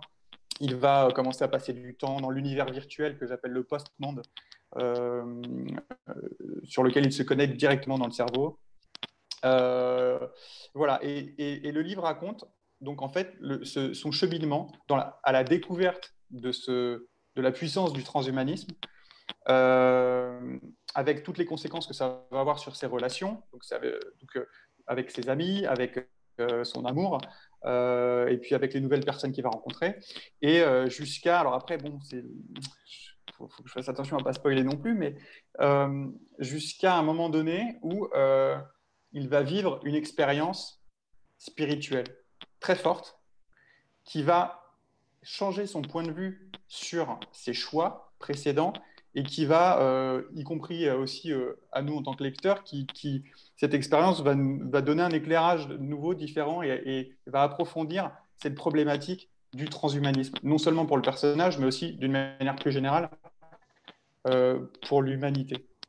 Et puisque, donc voilà, juste pour terminer là-dessus, le, le, le, cœur de mon livre, c'est vraiment la dimension, c'est le sujet, c'est la conscience humaine c'est en gros le sujet, c'est l'âme. Est-ce que l'âme, est-ce que l'être humain a une âme ou pas? Puisque les transhumanistes promettent l'immortalité de la conscience humaine en la téléchargeant sur, dans un robot ou dans un ordinateur. C'est ce qu'ils promettent aujourd'hui. Donc, ils partent du principe que la conscience est produite par le cerveau, qu'on peut copier le cerveau, déjà ce qui reste à faire parce que c'est compliqué, mais, euh, mais qui, consiste enfin, donc à copier le cerveau dans une machine pour transférer la conscience mais ça pose la question de l'origine de la conscience. C'est-à-dire si la conscience n'est pas produite par le cerveau mais captée par lui, du coup, on peut copier un cerveau, ça ne copiera pas la conscience. Donc ce, discours, cette promesse d'immortalité est un mensonge. Et ça, c'est des questions qui sont tellement importantes parce que d'ores et déjà aujourd'hui, il y a des investissements massifs qui sont faits dans ce domaine pour, euh, pour accéder à cette immortalité. Euh, donc, euh, donc voilà. Donc, la question, la question centrale de mon livre, c'est vraiment c'est l'existence de l'âme. Est-ce que, est que le transhumanisme est, un, est une promesse pour l'immortalité humaine ou est-ce que c'est un piège, en gros? Est-ce que ça vous convient? Comme explication Très bien, c'est euh, très bien. Ça a répondu complètement à ma question. voilà, savoir ce qui se passait vraiment aussi au niveau de l'action. Merci beaucoup. Elle vient d'acheter le livre sur Internet, c'est bon la question de la couverture, donc euh, on n'a pas de, on essaie de repartir à zéro à chaque fois. Donc il n'y a pas de, il a pas de livre où on reproduit comme ça dans une espèce de collection avec des formats, etc. On a plein de graphistes, plein d'illustrateurs, plein de maquettistes, et en fait on repart à zéro à chaque fois. Donc là, on voulait effectivement quelque chose qui fasse appel à, l'imaginaire un peu de la science-fiction ou du, être un peu entre Black Mirror, une série Netflix, euh, quelque chose qui, qui, soit tout de suite parlant. Donc, euh, on a travaillé dans cette direction pour la couverture, pour essayer d'être euh, voilà sur un, sur des codes quand même un peu un peu de la science-fiction. de l'imaginaire. et voilà, quand c'est Quentin Richard, effectivement, l'illustrateur qui a travaillé dessus, et on a trouvé que c'était très réussi. mais voilà ce que j'en ai à, dire. Hein. Et c'est important chaque fois de repartir à zéro, je, trouve. À chaque fois, Grégory, Pardon, pardon, allez-y, allez-y. Non, juste une petite parenthèse, j'avoue que j'ai eu, euh, j'étais, euh, j'ai été, euh, j'appréhendais entre guillemets un petit peu la, la, proposition de la couverture, parce que évidemment, quand on écrit un roman, après, c'est quand même un bébé. Et, et tout de suite, j'ai vraiment adhéré, ça m'a plu, mais directement, et on a beaucoup de très bons retours sur, sur cette couverture de Quentin Richard. parenthèse. Elle est très belle, en effet. Euh, Grégory, à chaque fois que j'entends parler de transhumanisme, je ne peux m'empêcher de, penser à, au nazisme, tout simplement, euh, au fait de, cette race aryenne, de, construire le surhomme. Euh, mm. Est-ce que justement, c'est ça qui m'inquiète un peu, c'est que 2025, c'est demain, et j'ai l'impression que on ne prend pas forcément en compte ce qui risque de se passer, cette construction d'un surhomme, d'un homme amélioré, comme vous dites, est-ce que ça a été, euh, est-ce que ça a été euh, quelque chose de, de pensé dans votre livre par rapport, par rapport à cette construction? Bon, disons que le, lien, oui, je l'ai fait parce que, on fait le lien avec, puisque, bon, en l'occurrence, le transhumanisme, là, on parle beaucoup de technologie, puisque moi, c'est un peu mon, sujet, mais il y a le transhumanisme, en fait, inclut aussi, la génétique, les NBIC, les nanotechnologies, biotechnologies, etc. Donc, c'est plus large qu'on le dit, et effectivement, dans ce cadre-là, beaucoup parlent d'eugénisme. et donc, de, effectivement, d'une forme de pensée totalitaire qu'on va comparer au nazisme. Euh, après, honnêtement, j'avais pas spécialement euh, ça en tête parce que, comment dire, ça, ne m'apportait rien en fait. la comparaison le, euh, n'apportait rien ni à mes réflexions ni à mon récit. C'est alors, mais les liens ils sont clairs. Hein. D'ailleurs, enfin, puisque je vous parlais tout à l'heure de mon travail actuel sur le les liens entre spiritualité et politique, euh, certains euh, auteurs euh, qualifient les, totalitarismes, donc, dont le nazisme, de, de religion de religion, comment ils appelaient ça? J'ai oublié, mais enfin, en gros, ils comparaient ça aux religions. Et en plus, en l'occurrence, particulièrement dans le nazisme, qui reprenait des codes ésotériques, la svastika inversée, qui est donc la croix bouddhiste à la base. enfin, bon, il est connu d'ailleurs aussi que Hitler faisait de la magie noire, etc. Bref, c'est pas le sujet. Mais euh, donc les liens, il y en a beaucoup, mais, mais honnêtement, voilà, je ne me suis pas appuyé sur cette, sur, sur cette partie de l'histoire pour écrire euh, mon récit parce qu'on va, aller, parce qu'on, parce qu'on va aller vers autre chose. Je pense que ce ne sera pas une répétition euh, basique d'un totalitarisme. Je pense que les, là, là c'est, je, crois que c'est, encore plus grand. Enfin, c'est pas, pas le bon mot, mais les, je crois que les enjeux, les enjeux sont encore plus grands aujourd'hui. Les enjeux économiques notamment ou, plutôt humains? Euh, Les enjeux pour l'humanité. Les, enjeux économiques sont. Pardon? Oui, de il s'agit de la survie de l'humanité dans son intégralité. Exactement. Exactement. C'est. Euh, voilà. Aurore? Oui, vous m'entendez? On t'entend. Oui. Euh, tout à l'heure, quand Grégory, bonjour, quand tu disais. bonjour. Quand tu disais, j'ai eu quelque chose qui m'a atteint vraiment très très fort là au cœur comme une énorme peur. Ça continue à battre très très fort, c'est assez effrayant en fait quand j'entends euh, qu'il y a cette promesse qui est faite et qu'on sait que c'est un mensonge, ça m'atteint. Et en fait, je me demande, euh, toi, dans ton esprit euh, d'écrivain et dans ton imaginaire d'écrivain et dans toute l'intuition qui va avec, je, je, suis curieuse de, de connaître ta réponse sur en fait quelles seraient les raisons euh, de cette poignée d'humains. Quels, seront, quels sont les avantages en fait que ces humains, eux-mêmes humains, aient à déployer toute cette intelligence artificielle qui aurait pour but de neutraliser la conscience, eux-mêmes en fait finalement neutraliseraient leur propre conscience et finalement il reste quoi en fait ici dans ce monde? C'est ça qui, m'a, qui, me, qui me fouette, en fait, vraiment là. C'est, très violent. Je me tous en train de courir dans un précipice. Je sais qu'il y a toujours euh, au bout du, tunnel, mais je me demande voilà, quelle serait la, quels, sont les avantages finalement là, dans tout ça pour eux? Alors, premièrement, euh, je, voudrais insister sur euh, le fait qu'il n'est pas nécessaire, alors ça ne se contrôle pas toujours, mais qu'il n'est pas nécessaire d'avoir peur. c'est un sujet, c'est peut-être aussi une partie de, du fait que une partie de l'explication du fait que les médias en, parlent pas beaucoup, c'est parce que c'est un sujet qui tout de suite crispe un peu et qui parce que ça fait peur. Euh, moi, ce que je dis vraiment et c'est vraiment sincère, c'est que il ne sert strictement à rien d'avoir peur. la nécessité aujourd'hui, c'est de se documenter, c'est de comprendre pour faire les bons choix quand, à un moment donné, on sera confronté à certains choix que je ne vais pas dérouler ici. Mais euh, ils sont expliqués dans le livre, d'une, et de, de deux, bon, ça, ça, nous emmènera un peu loin. Mais euh, donc vraiment, euh, je, comprends la réaction sur le coup, c'est une perspective qui est un peu glaçante. Mais, euh, mais moi, j'ai vraiment la conviction profonde que la nécessité aujourd'hui, c'est de se documenter, de s'informer, mais pas d'avoir peur parce que on aura le choix. De toute façon, on aura le choix. Et quand bien même on aurait euh, les 90% de l'humanité qui devient transhumaniste et les 10% de résistants, eh bien, les 10% de résistants se serreront les coudes et, euh, ça ira. Enfin, moi, c'est vraiment ce que, je ressens profondément. Donc, la peur, inutile.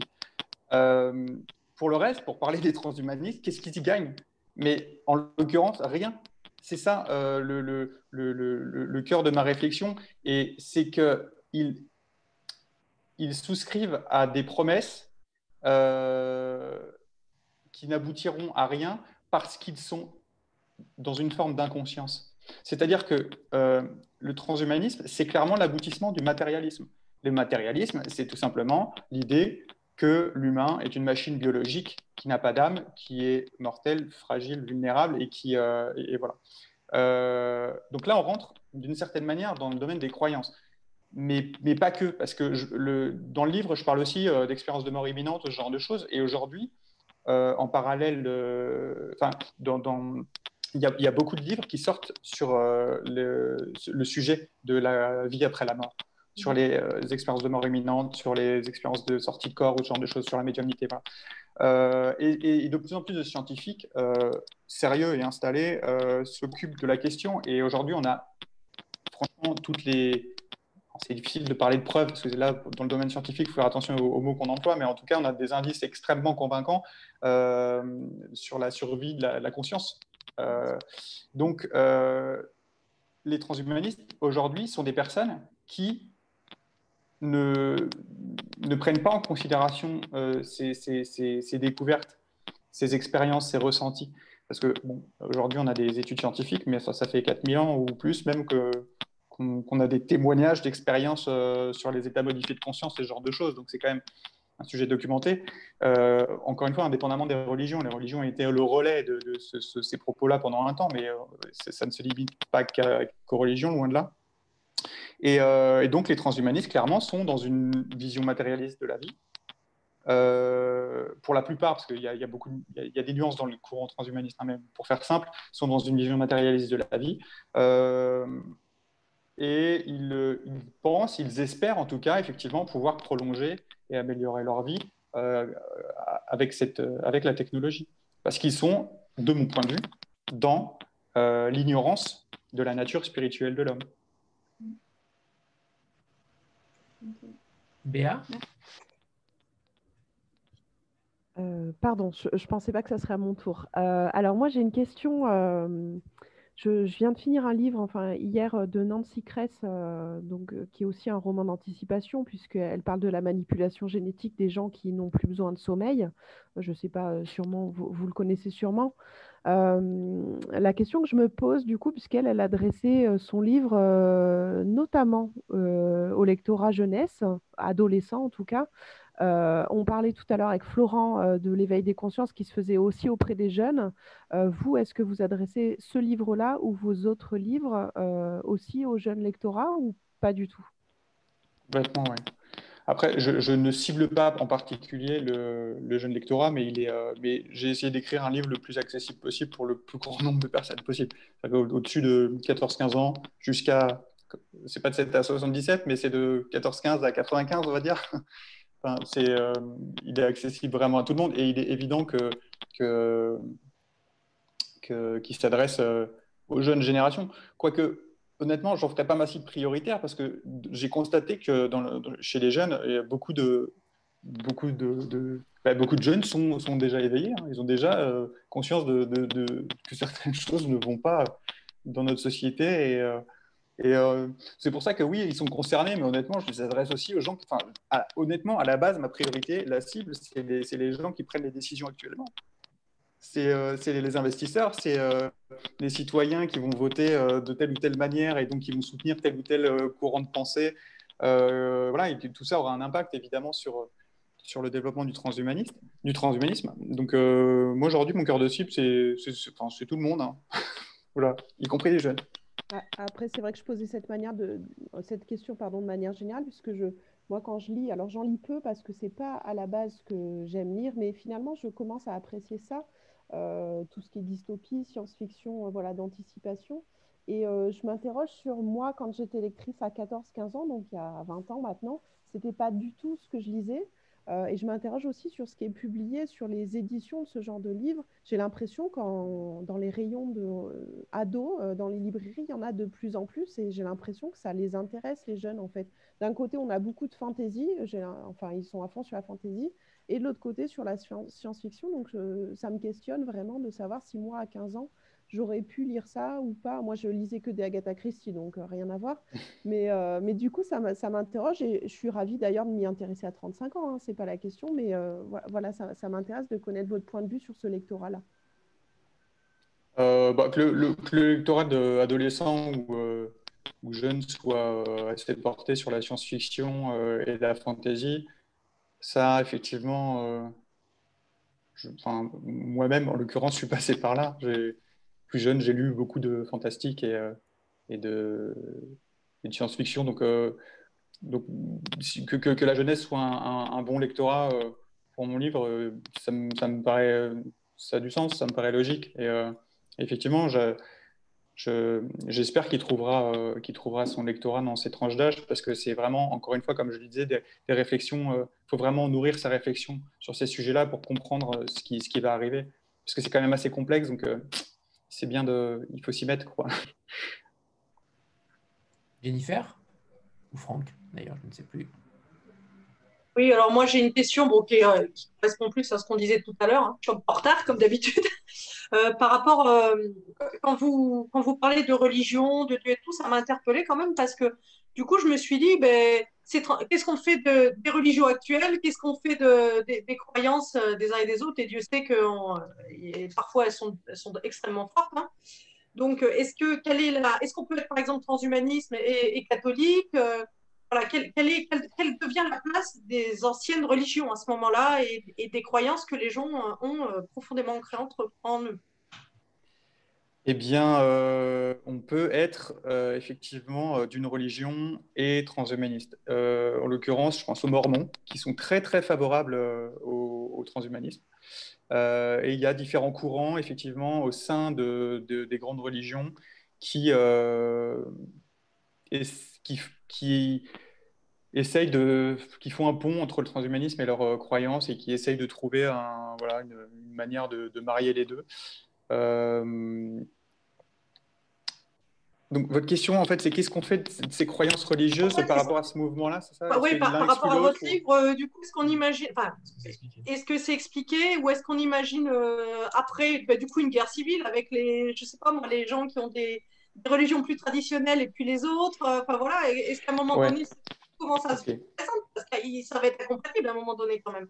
Peut-être alors, alors voilà, donc, comme je vous le disais, en l'occurrence, ce n'est pas aussi incompatible qu'on l'imagine. Néanmoins, il euh, faut être clair, le, le, le, discours euh, général de, euh, des, des, monothéismes sur le sujet, c'est en général très critique. Hein.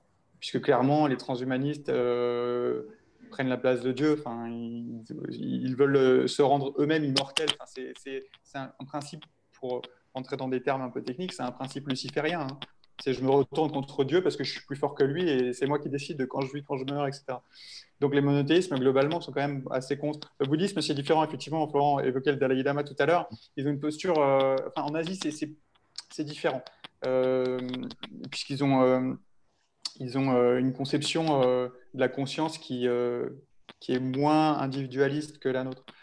donc, ils peuvent attribuer une conscience à certains objets. Ou, J'ai même en, tête interview du Dalai Lama où il, rigolait en disant Bon, si le prochain si le prochain Dalai Lama, puisque comme vous le savez, il se, retrouve euh, quand un Dalai Lama est parti, il retrouve euh, la, réincarnation euh, ensuite. Il la cherche et il la retrouve sur Terre. Il disait bah, si, ça doit se faire dans une machine, bah, pourquoi pas? Bon, mais il blaguait. je pense que c'est important de le rappeler. donc je pense qu'il va y avoir effectivement, il y a déjà un discours critique des religions sur le transhumanisme.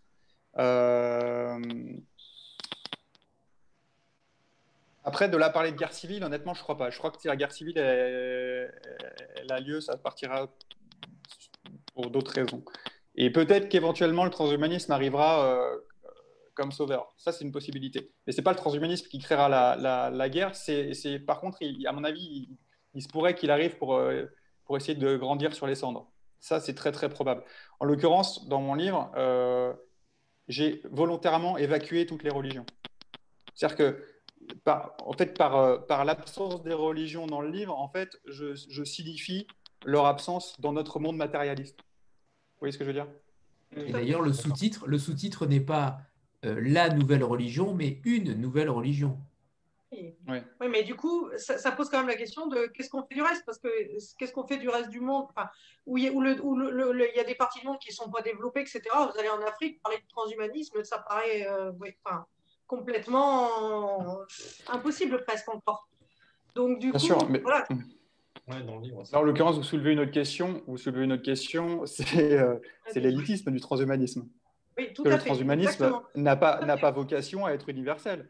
Il a, il a vocation à, euh, à, comment dire, à renforcer la domination d'une certaine euh, caste, hein. c'est-à-dire les gens qui ont les moyens, les gens qui ont du pouvoir. Enfin, c'est vraiment l'aboutissement du matérialisme. Donc, euh, donc si on parle des pays en développement, euh, en fait, ce n'est pas leur problème. Eux, eux tant que. Enfin, si on pousse la logique, encore une fois, ça nous oblige à être un peu binaire. là. C'est un peu plus complexe que ça, mais, mais bon, voilà, c'est euh, le jeu de la conversation. Pour, pour, aboutir à la pensée transhumaniste, c'est une pensée extrêmement individualiste. Donc c'est l'être humain en tant que tel, lui devient tout puissant et éventuellement ils collaborent entre eux, c'est du polythéisme. Ils se prennent pour des dieux et euh, ils vont côtoyer d'autres dieux. Mais le reste de la population, c'est pas leur problème. Donc euh, si le monde disparaît, s'ils s'énervent ou si peu importe ce qu'ils font, c'est pas leur problème, définitivement. Avant de, poser une, dernière question, on va peut-être faire la photo de groupe euh, qu'on a l'habitude de faire. Donc préparez-vous. Ceux qui n'ont pas les, caméras, si vous voulez, euh, si voulez l'activer. Voilà, 3, 2, 1. Aurore, parfait. Pile au bon moment, avec la lumière derrière. Très bien. Euh, j'avais une dernière question peut-être, Grégory, sur, sur l'épigraphe qui est de, Charles Baudelaire, donc, ce qui n'est pas, ce qui pas anodin, en tout cas dans un roman d'anticipation euh, avec les paradis artificiels. Et j'en profite également pour euh, vous poser cette question des influences littéraires. Est-ce que quelles sont, euh, quelles sont les vôtres et est-ce que vous avez un rapport particulier à, Baudelaire? On a reçu d'ailleurs Jean Telet qui récemment qui, qui, a, qui, a, qui, a, fait un livre sur, sur Baudelaire assez virulent en tout cas, qui décrivait bien sa vie, sa vie passée. Est-ce que vous avez un lien particulier avec, avec ce poète? Je ne vais pas dire que j'ai un lien particulier avec. Euh, simplement, je l'ai lu. Je l'ai lu et j'ai euh, aimé. Euh, aimé beaucoup de ses textes, et, mais en l'occurrence, c'est avant. J'ai lu Les paradis artificiels il y a longtemps déjà, avant, même de, me pencher sur le sujet du transhumanisme. Et, et déjà à l'époque, son texte m'avait frappé par sa lucidité. Et au-delà du jeu de mots paradis artificiel, intelligence artificielle, euh, il y a un lien qui est vraiment beaucoup plus euh, profond que ça dans la comment dire dans la dans l'essence même de, chaque euh, ben, paradis si je puis dire c'est-à-dire que lui bon il parle des drogues hein, dans son dans ce texte notamment du hashish. Et, et d'une manière générale, les drogues sont une forme de fuite de la réalité et provoquent tout ce qu'on sait, une accoutumance. il y a un cercle vicieux voilà, si, si, on, se, laisse prendre dedans. Et les parallèles avec la technologie sont très nombreux. Euh, il, y a, dans l'idéologie transhumaniste, donc en gros dans la promotion de la technologie euh, de manière aussi euh, immense, il y a une fuite. Le discours, encore une fois, pour revenir sur l'idéologie transhumaniste, une autre partie du discours, c'est de dire que la technologie va tout résoudre. On peut parler de géo-ingénierie, on peut parler, c'est vraiment quelque chose qui englobe vraiment tous les domaines de l'activité humaine, cette, cette idéologie. Et euh, la, géo-ingénierie, c'est l'idée que la technologie ou les sciences vont résoudre le problème de réchauffement climatique sans qu'on ait rien à faire, qu'on n'a pas à corriger nos comportements, euh, notre consommation, etc. C'est que ils, vont, c'est bon, on va, on va trouver une solution. Euh, il y, a, y, a, une forme de, c'est un peu délirant. C'est vraiment, il y a quelque chose, il y a une fuite en avant et il y a une forme d'addiction. C'est-à-dire qu'à partir, on va pas se mentir, on parlait contradictions tout à l'heure. Je pense qu'on a tous nos petites contradictions. on est critique sur les GAFA, mais on utilise leurs produits pour se parler, quoi. Donc, à un moment donné, il faut quand même accepter que ça prend une place dans nos vies et, la place que ça a pris aujourd'hui est déjà assez grande. Et, euh, elle va l'être de plus en plus parce que eux, c'est dans leur intérêt financier évidemment. Et, euh, euh, et, par là, si on n'y prend pas garde, et il y a déjà aujourd'hui, c'est un sujet aujourd'hui l'addiction aux écrans, hein, il y a une vraie, voilà, il peut y avoir une vraie problématique de, de un, un, vrai parallèle à faire entre voilà, la technologie et et les drogues. Et euh, d'où, l'épigraphe qui m'est paru évident quand j'ai, je crois même que, ouais, je, je, crois que j'avais pensé au lien avec, avant même de commencer à écrire, en fait, en me disant, mais hmm. voilà, pour, pour répondre à la question. Merci, merci Grégory. On va peut-être finir par, le, par l'extrait, les deux extraits que vous avez, euh, que vous avez choisis. Ah oui, avec plaisir. Alors, euh, deux extraits dans le premier extrait, euh, on est là un passage du livre où Damian euh, est dans un ressenti euh, assez positif du transhumanisme. il, est, il, est, il, est, voilà, il, en, tire profit, on va dire. Et dans le deuxième, c'est après, après son aventure spirituelle. Et donc, il a une vision un petit peu différente. Je, vous donne voilà, comme ça deux aspects, de, deux aspects de son aventure. La médecine transhumaniste m'a ressuscité. Après un mois de soins intensifs au Google Advanced Transhumanism Center, pardon, euh, GATC, je une parenthèse, le GATC, c'est l'acronyme pour Google Advanced Transhumanism Center, et c'est aussi pour euh, ceux qui, qui, qui, sont bons en génétique, c'est le, les, les, protéines qui codent l'ADN, le G, le A, le T, le C. C'est une parenthèse. Euh, je suis devenu un nouvel homme. Ma vie est frénétique, exaltante, bourdonnante. Les effets secondaires de l'absence de sommeil sont désormais compensés par les nanothérapies. Je n'ai plus aucune limite. À force d'y passer mes nuits, je suis devenu un génie en programmation et le monde que je voulais créer est maintenant presque achevé. Être le démiurge d'un univers habité me donne un sentiment d'invulnérabilité. J'ai beau me dire que cela n'a pas de sens, que ce sentiment est illusoire, il reste bien présent. Cette impression est renforcée par mon accès à un savoir illimité et plus encore par ma connexion à l'inconscient collectif grâce à l'exploitation du big data. La récolte et l'analyse des données laissées par des milliards d'utilisateurs Internet depuis plus de 20 ans me confèrent une connaissance des tendances sociétales en cours et à venir presque infaillible. Ces données massives contiennent des informations d'ordre politique, religieux, culturel, mais aussi climatique, géologique et même astronomique. En combinant les informations reçues sur les individus que je croise, que mes yeux bioniques identifient automatiquement, et les prédictions élaborées par les webbots dans chaque domaine de leur vie, je suis capable de déterminer l'avenir de mes congénères dans les six mois à un an avec un taux de réussite allant jusqu'à 90%. Aux yeux des citoyens lambda, je suis un surhomme, une quasi-divinité. Voilà, pour un premier passage, quand donc Damien découvre ses, facultés grâce à, sa puce, notamment. Euh, donc, comme je vous le disais, le, propos est documenté. Hein. les webbots sont des, euh, sont des algorithmes qui existent déjà et qui, euh, et qui font des prédictions d'avenir à partir des recherches Google, par exemple.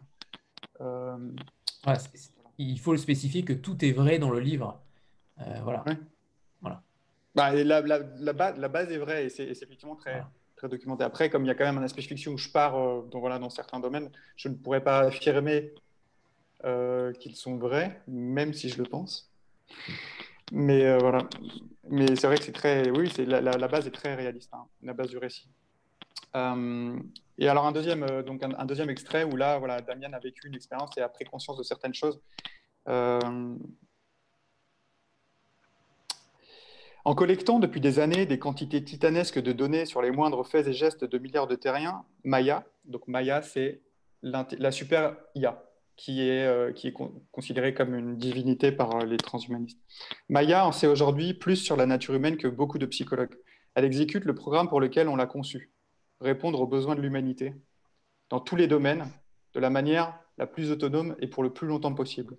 Quel meilleur moyen de répondre aux besoins des êtres humains que de contrôler chaque aspect de leur existence? Quel meilleur moyen de contrôler leur existence que d'en investir les moindres recoins jusqu'à leur corps? Quel meilleur moyen d'investir leur corps que de pousser ces êtres humains à intégrer des organes artificiels connectés en permanence à elle Maya fait ce pourquoi elle a été créée, combler le vide existentiel de ses concepteurs et de l'humanité qu'ils représentent. Ce faisant, elle devient peu à peu la divinité d'un monde sans âme, sans émotion et sans vie. En procurant l'illusion de la connaissance, elle fait disparaître la conscience. En imposant l'omniprésence, elle nie la vraie présence. En éradiquant le sommeil, elle désintègre les rêves. Voilà. Merci, merci Grégory. Merci Alors, s'il n'y a plus de questions, euh, on, va, on, va, on va libérer Grégory et, Florent. Euh, merci infiniment à tous les deux, c'était euh, passionnant sur un sujet qu'on n'a pas l'habitude forcément de, de, croiser, donc ça c'est très intéressant.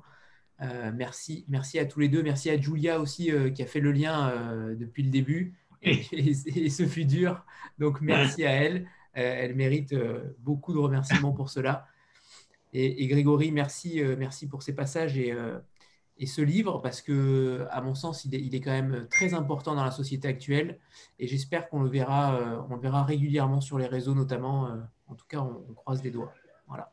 Merci beaucoup, Anthony, pour l'accueil et merci à tous pour votre intérêt. C'était très sympa. Merci. Florent. À bientôt et peut-être à une autre fois, j'espère, euh, avec, grand plaisir. Avec plaisir. Au revoir tout le monde. Bonne soirée à tout le monde. Bonne soirée à tous. Merci. Très bien. Bonne soirée. Au revoir. Et... Bea.